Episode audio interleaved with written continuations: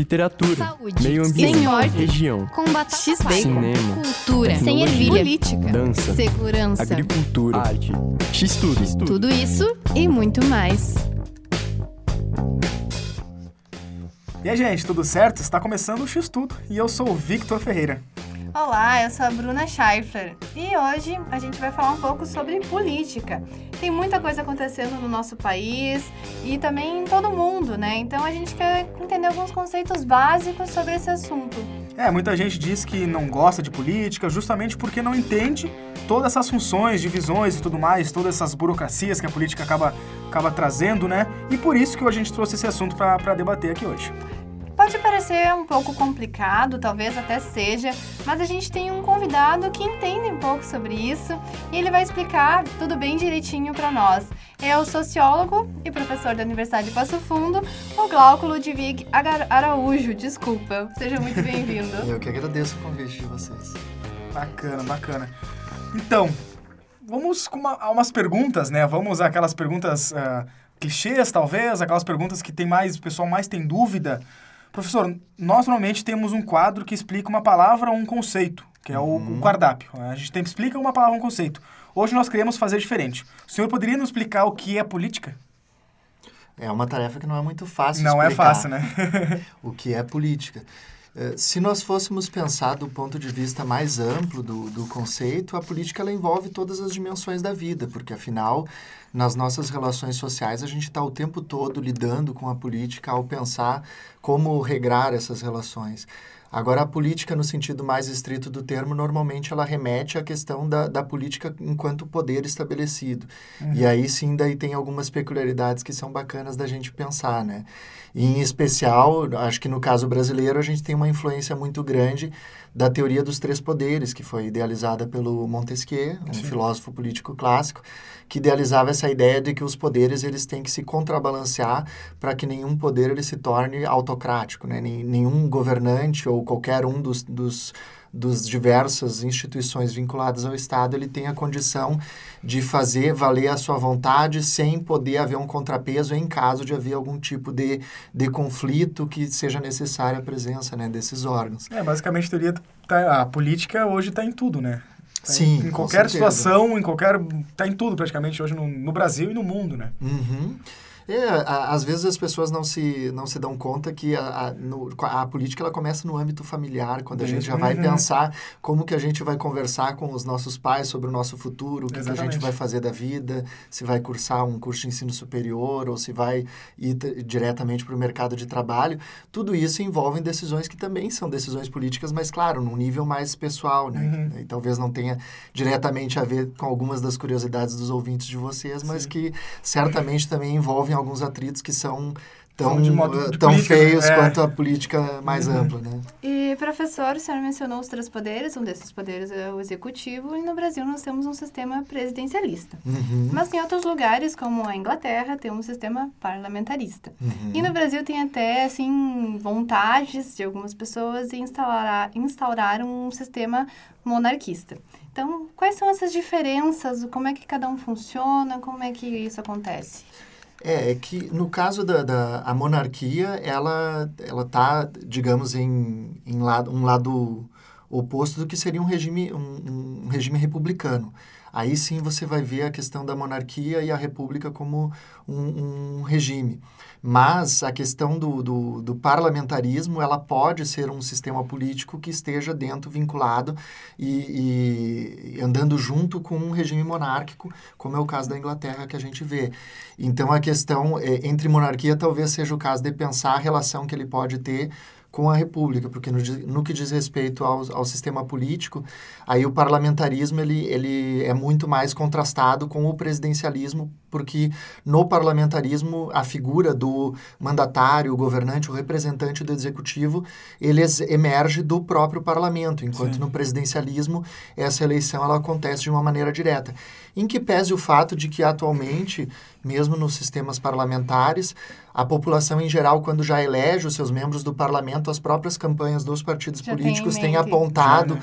quem é o primeiro-ministro que o partido pretende indicar, Sim. porque em geral as, as pessoas também gostam de saber quem seria né, a pessoa, em que pese o fato de que no parlamentarismo, se há qualquer eh, problema de gestão uh, com o executivo, o parlamento pode a, a qualquer momento trocar o, o representante do executivo, algo que, algo que no, no, presidencialismo, uh, dependendo do sistema político, é um exercício um pouco mais complexo, né, para que seja feito, não é? uhum. é? Há uma série de amarras institucionais. É, e a democracia brasileira, ela é recente e multipartidarista, isto é, com vários partidos, né? Isso. Muita gente diz que tem partidos demais, e é realmente, realmente tem partidos demais aqui no Brasil?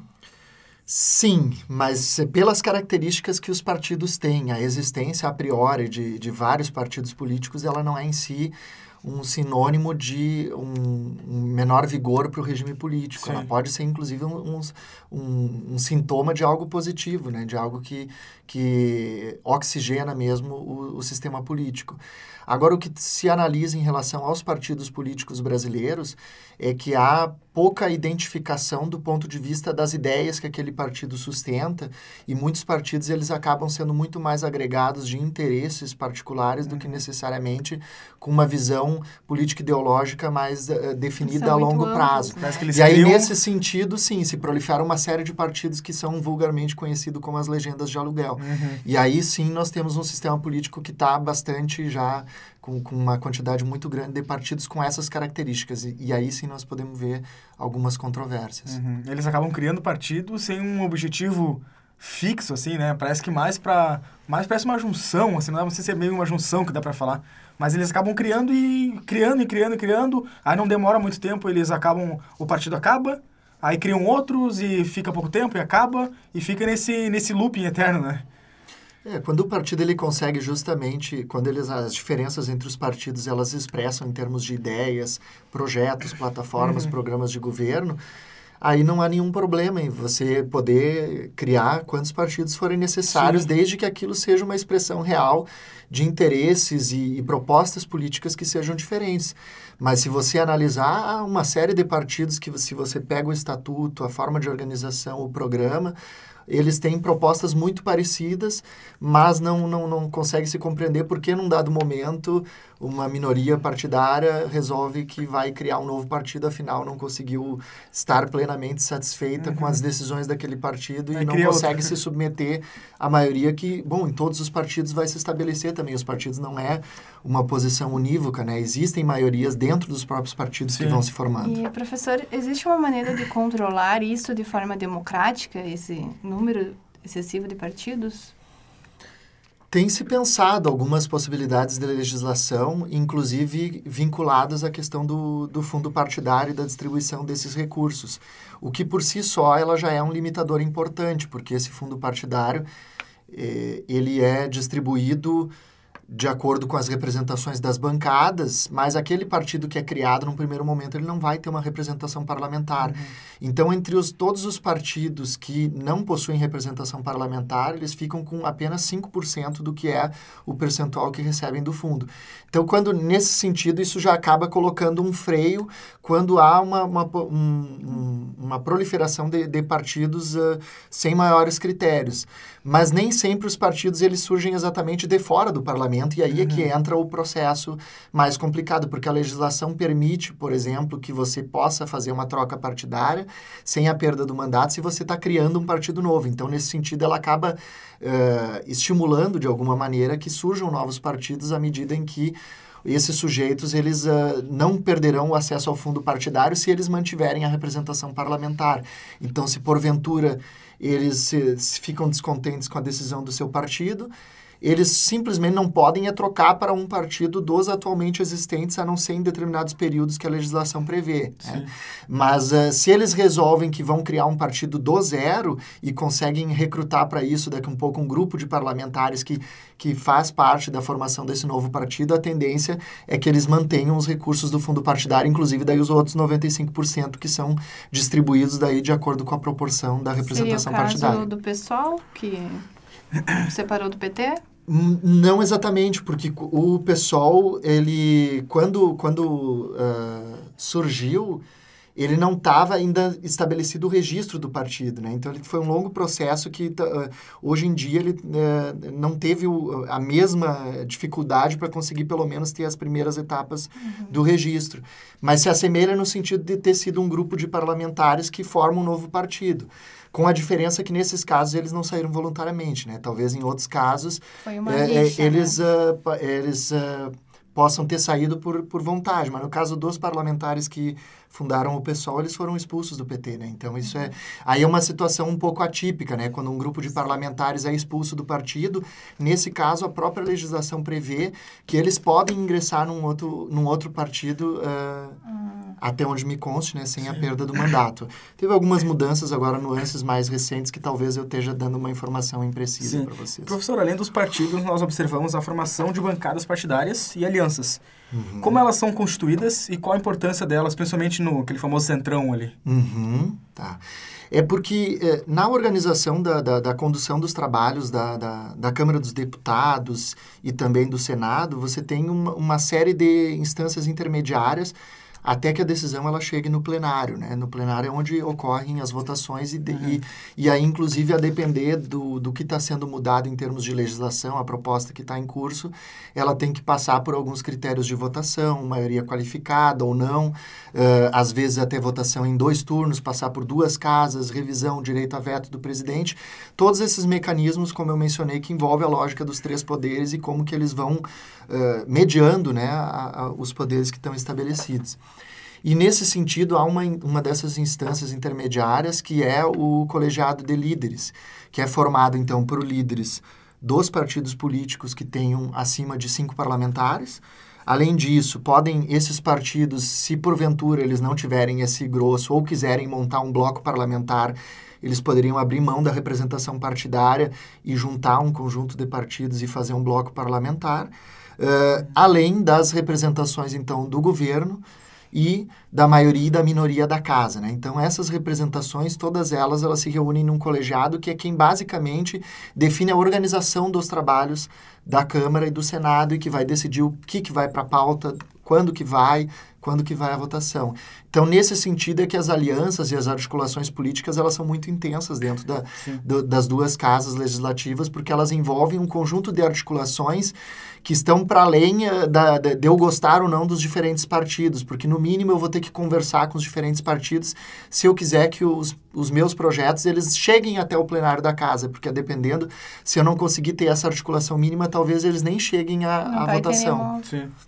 E nós vamos falar então um pouco sobre o partido do presidente Bolsonaro, que ele esteve envolvido em várias polêmicas. Então, em nossa reportagem, a maionese caseira, vocês conferem um resumo dessa crise. Maionese caseira. A reportagem da casa. Cara, não divulga isso não, cara. Não, então apaga. Tá queimado pra caramba. Esquece, esquece. Eu vou esquecer, vou esquecer. Esquece o partido. O crescimento fulminante do PSL se deve a um nome, Bolsonaro. Só que o relacionamento não durou. Militante anticorrupção ferrenho, Bolsonaro se viu diante de polêmicas sobre corrupção dentro do próprio partido. Logo no começo do ano, o jornal A Folha de São Paulo revelou um escândalo de candidaturas laranja envolvendo o ministro do Turismo Marcelo Antônio, que segue até hoje no cargo. A polêmica levou à demissão do secretário-geral de governo Gustavo Bebiano, pois ele era o comandante do partido no ano da eleição. Mas a confusão não terminou com a demissão do político. Bebiano afirmou não ser o pivô de uma crise dentro do governo e alegou ter conversado com o presidente sobre o assunto. Acusado por Carlos Bolsonaro de mentir, Bebiano divulgou por meio da revista Veja os áudios das conversas com o presidente. Eu não tenho nada a ver com isso. É, Depois a gente conversa pessoalmente, capitão. Tá? Eu estou vendo que o senhor está bem envenenado. Mas tudo bem, a minha consciência está tranquila, o meu papel foi limpo, continua sendo. E tomara que a polícia chegue mesmo à constatação do que foi feito, mas eu não tenho nada a ver com isso. Luciano Bivar que é responsável lá pela chapa dele. Em agosto, outro nome popular do partido foi atingido. Alexandre Frota foi expulso do PSL após críticas ao governo. A polêmica com o ex-aliado culminou em um bate-boca nesta semana entre Frota e Eduardo Bolsonaro durante a CPI das fake news. Recentemente, Joyce Halseman declarou que existem 1.500 perfis falsos Acredito que tem até mais. Acredito que tudo isso que vem acontecendo fere a Lei 1079, que trata do crime de responsabilidade do presidente da República, de improbidade administrativa e de segurança nacional, pois ele aumenta, ele estimula, ele apoia, ele bate palmas, ele ri e ele paga. A crise dos laranjas causou também a última grande crise do partido. Na fala que abre esta reportagem, Bolsonaro mostra que não está alinhado ao PSL e ao novo presidente nacional do partido, Luciano Bivar. Após a fala do presidente, Bivar foi alvo de uma operação da Polícia Federal. A fala de Bolsonaro criou a Guerra das Listas. O grupo do presidente articulou para colocar Eduardo Bolsonaro na liderança temporária do partido na Câmara. Apesar da articulação do próprio Jair Bolsonaro, a lista do deputado delegado Valdir teve mais assinaturas. Só nós estamos com 26, falta uma assinatura para a gente é, tirar o líder, tá certo? E botar um outro. E a gente acerta, e entrando o outro agora, em dezembro tem eleições para o futuro líder a partir, do, a partir do ano que vem. A atitude do presidente gerou a revolta do delegado, que em um áudio vazado faz ameaças. As palavras de Valdir viralizaram rapidamente. Não tem conversa. Não tem conversa. Eu implodo o presidente. Como é que o presidente se presta para Acabou, acabou, acabou, cara. Eu sou o cara mais fiel esse vagabundo, cara. Eu, eu, eu botei nessa porra, eu andei no sol 246 cidades, no sol gritando o nome desse vagabundo. Uma das assinaturas na lista de Valdir chamou a atenção. A deputada Joyce Hasselman, líder do governo, acabou destituída do cargo. No Twitter, a deputada tem se manifestado sobre o caso e o governo. Deixo a liderança do Congresso com um dever cumprido. Articulei reforma da Previdência com todo o país, aprovei o PLN que deu ao presidente Jair Bolsonaro 248 bilhões de reais e o salvou de um impeachment. Contive inúmeras crises. Não me importo com a ingratidão. Meu couro é duro, sigo apoiando o Brasil. E completou: Agora tenho minha alforria. A destituição de Joyce foi uma resposta também ao afastamento dos filhos de Bolsonaro de diretórios estaduais do partido. O desgaste levou o delegado Valdir a abrir mão do cargo, passando a liderança do partido na Câmara para Eduardo Bolsonaro. O lado bivarista, no entanto, segue atacando e tenta expulsar deputados bolsonaristas do partido. Enquanto isso, Bolsonaro planeja a criação de uma nova legenda, o Partido da Defesa Nacional. Apesar disso, mantém o discurso de que não pretende deixar o PSL. No plano de fundo da crise está um fundo eleitoral de 200 milhões de reais, além do fundo partidário de quase 70 milhões, repassado anualmente. O valor pode ser decisivo nas eleições municipais de 2021. Esses valores são apontados como os grandes causadores da crise, do partido e da rixa entre bivaristas e bolsonaristas. Professor, qual a diferença entre o líder de partido e um líder de governo? O líder do partido ele busca expressar as posições do partido político. O líder Uhum. de governo busca expressar as expressões do, do governo, governo. que seria redundante falar, mas é porque, na realidade, o governo, por mais que ele seja eleito a partir de uma legenda partidária, ele é um agregado de partidos políticos. Quer dizer, há uma coligação que sustenta um governo, porque à medida em que o presidente ele não consegue governar sem possuir uma maioria no Congresso para poder aprovar os seus projetos. Então a liderança do governo ela tem que ser muito mais ampla, dialogar com muito mais setores do que a liderança partidária, porque a liderança partidária defende as propostas do partido, inclusive perante o governo e perante o legislativo. Agora a liderança do governo vai buscar compor com os diferentes partidos que dão sustentação ao governo para então chegar a propostas que consigam ter o mínimo de aderência para poder tramitar na casa e chegar ao ponto de ter uma, uma, uma votação majoritária dentro do, do pleno. Eles são basicamente representantes, então, que vão realizar a articulação que o senhor mencionou, seria isso? Claro, sim. Só que a diferença é que o líder partidário ele é indicado pela maioria dos deputados do partido político, enquanto o líder do governo é indicado diretamente pelo presidente da República. E existe regulamentação, alguma lei para isso? Sim, existem as leis, elas são facilmente encontráveis né, ali no, no, no, site da Câmara dos Deputados, do Senado. Eu acho que às vezes a gente acaba não, não, não, não, não indo atrás desses, uh, desses sites e eles têm informações importantíssimas ali para o cidadão. A gente consegue acompanhar as votações, a gente consegue ver quem são as lideranças de cada uma das bancadas, como, votar em algumas propostas. como que cada um dos deputados votou. E às vezes eu acho que a maioria da população tem a impressão de que você vota e ali está encerrada a sua tarefa, que você não teria que acompanhar e perde a noção de que a política também é controle social durante o próprio mandato, para você decidir, inclusive, se você quer se manter votando nas mesmas pessoas uhum. ou não. E quais são as consequências para um deputado que é expulso de um partido?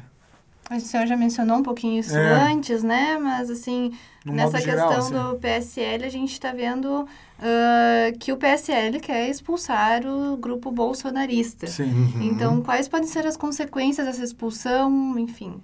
Uhum.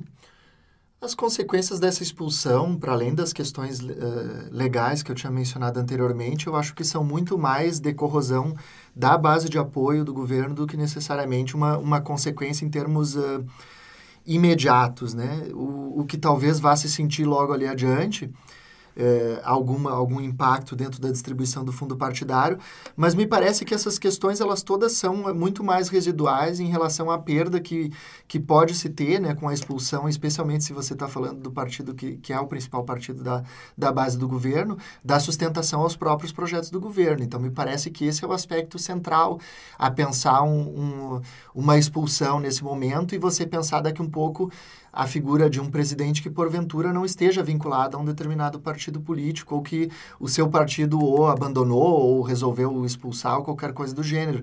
Nesse sentido, quem mais tem a perder nesse lado, me parece, é o presidente da República do que necessariamente o partido, porque a, os parlamentares continuarão tendo a sua representação e poderão continuar entravando toda a pauta que for do interesse do governo, enquanto o governo ele tem há uma série de limitações sobre a interferência que ele pode ter no legislativo e isso pode limitar a capacidade que ele tenha de pressionar para poder fazer aprovar os seus projetos. Uhum. E o Bolsonaro ele já cogita criar um novo partido. novo partido. Então, isso o senhor acredita que também seria negativo ou pode ser, na verdade, positivo para o presidente? Do ponto de vista mais pragmático, se porventura ele virar a ter minoria dentro do, do, do partido dele, é o único caminho possível. Eu não vejo que ele tenha outro caminho do ponto de vista da estratégia dele continuar vinculado a um partido em que ele seja minoria. Então, desse ponto de vista, eu acho que ele está agindo dentro da, da lógica, né, da estratégia da, da política. Mas desculpe a tua pergunta antes, que eu acabei me. me Isso, ah. esse partido novo, ele pode afetar uh, positivamente ou o governo ou negativamente?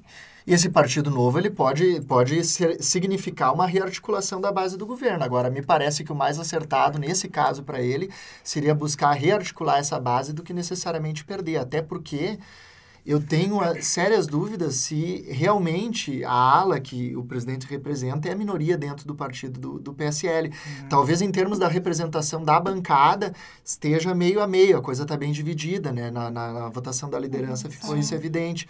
Mas na base do partido, os seus filiados, eu não sei se essa coisa se processa da mesma maneira, né? Se ele, uh, se ele realizasse ali um processo, talvez, de uh, disputa dentro do, dos rumos do próprio partido, se ele não conseguiria cumprir as mesmas funções sem ter que se afastar ainda mais, porque a tendência, isso há um custo político muito grande e um custo prático. Eu estava pensando agora num, nós temos aqui na saída da UPF um outdoor, inclusive, que é do, do PSL. Sim. Um outdoor convocando para uma campanha de filiação.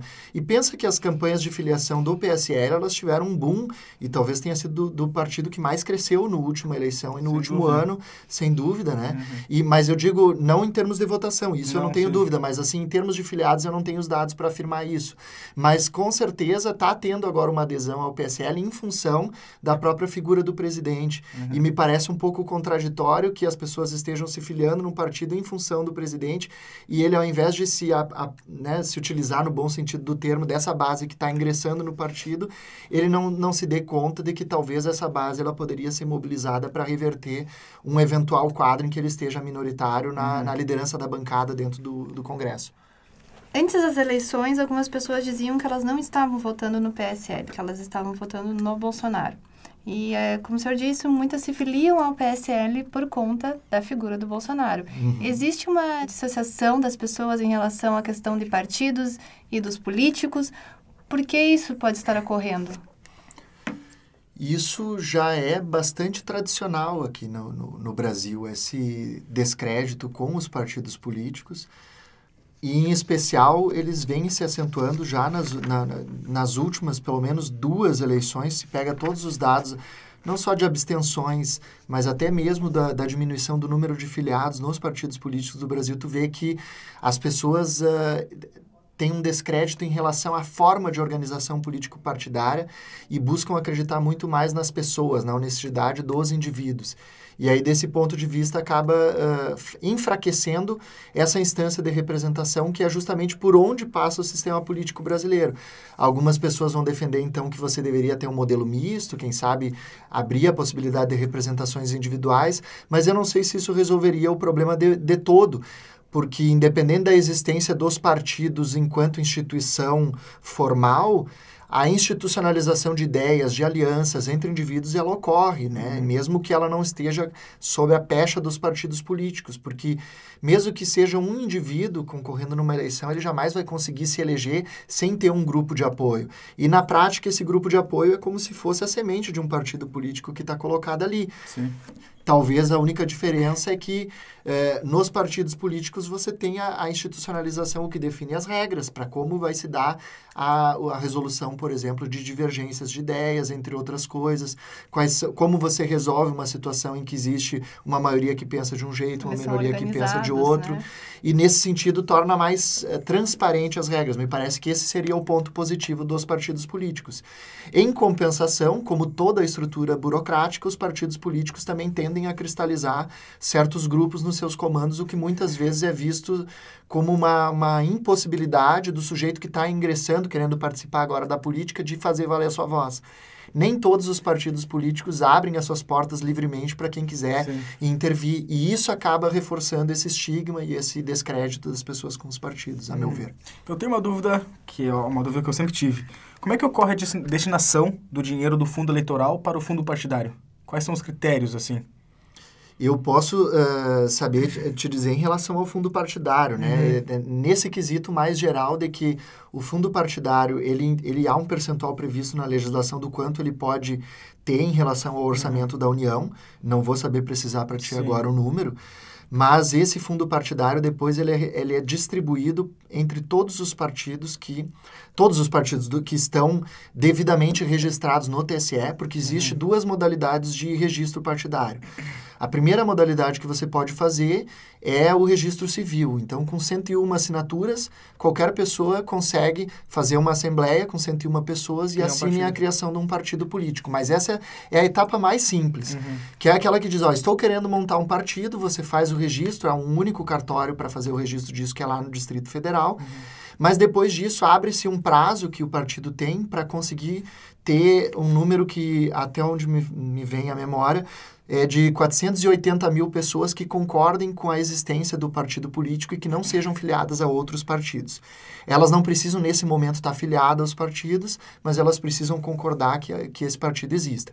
Aí, essa segunda etapa é que dá o direito do, desse partido acessar o fundo partidário e concorrer nas eleições.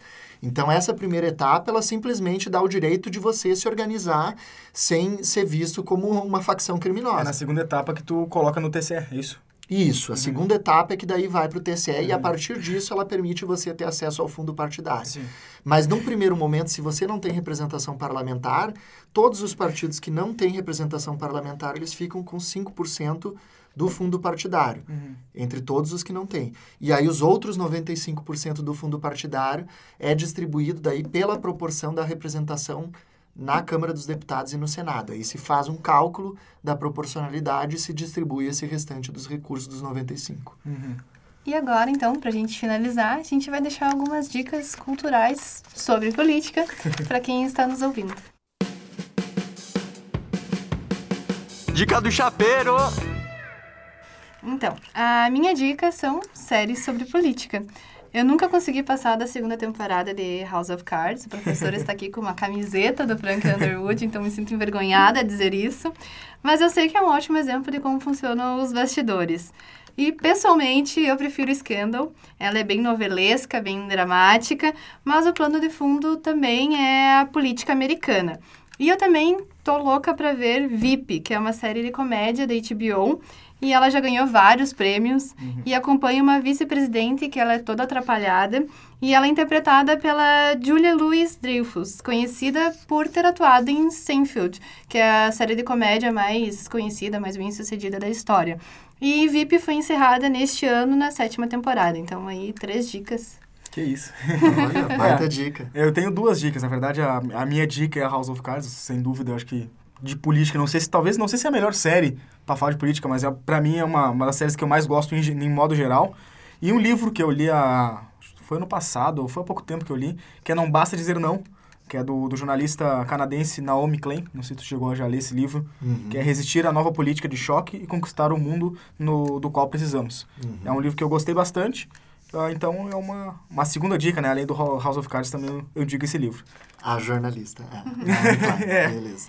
Mas eu, eu gostei das dicas, até vou, vou aproveitar, já que vocês falaram de House of Cards, para quem tem interesse na política, eu vou fazer um breve jabá aqui do livro que eu e outros colegas aqui da UPF organizamos, que chama uhum. Poder e Sociedade no Castelo de Cartas que é, é, contrastando alguns autores da filosofia política clássica, entre eles da clássica, entre eles o Maquiavel, o, o Rousseau é, e o Max Weber, para analisar a série. Então isso é bem legal, né? Então eu gosto da série House of Cards, corroboro. Hum. E tem uma outra série aí menos conhecida, que é uma série francesa que lida da, sobre a política, que é Marcelle. Ah, é uma série sim. muito bacana.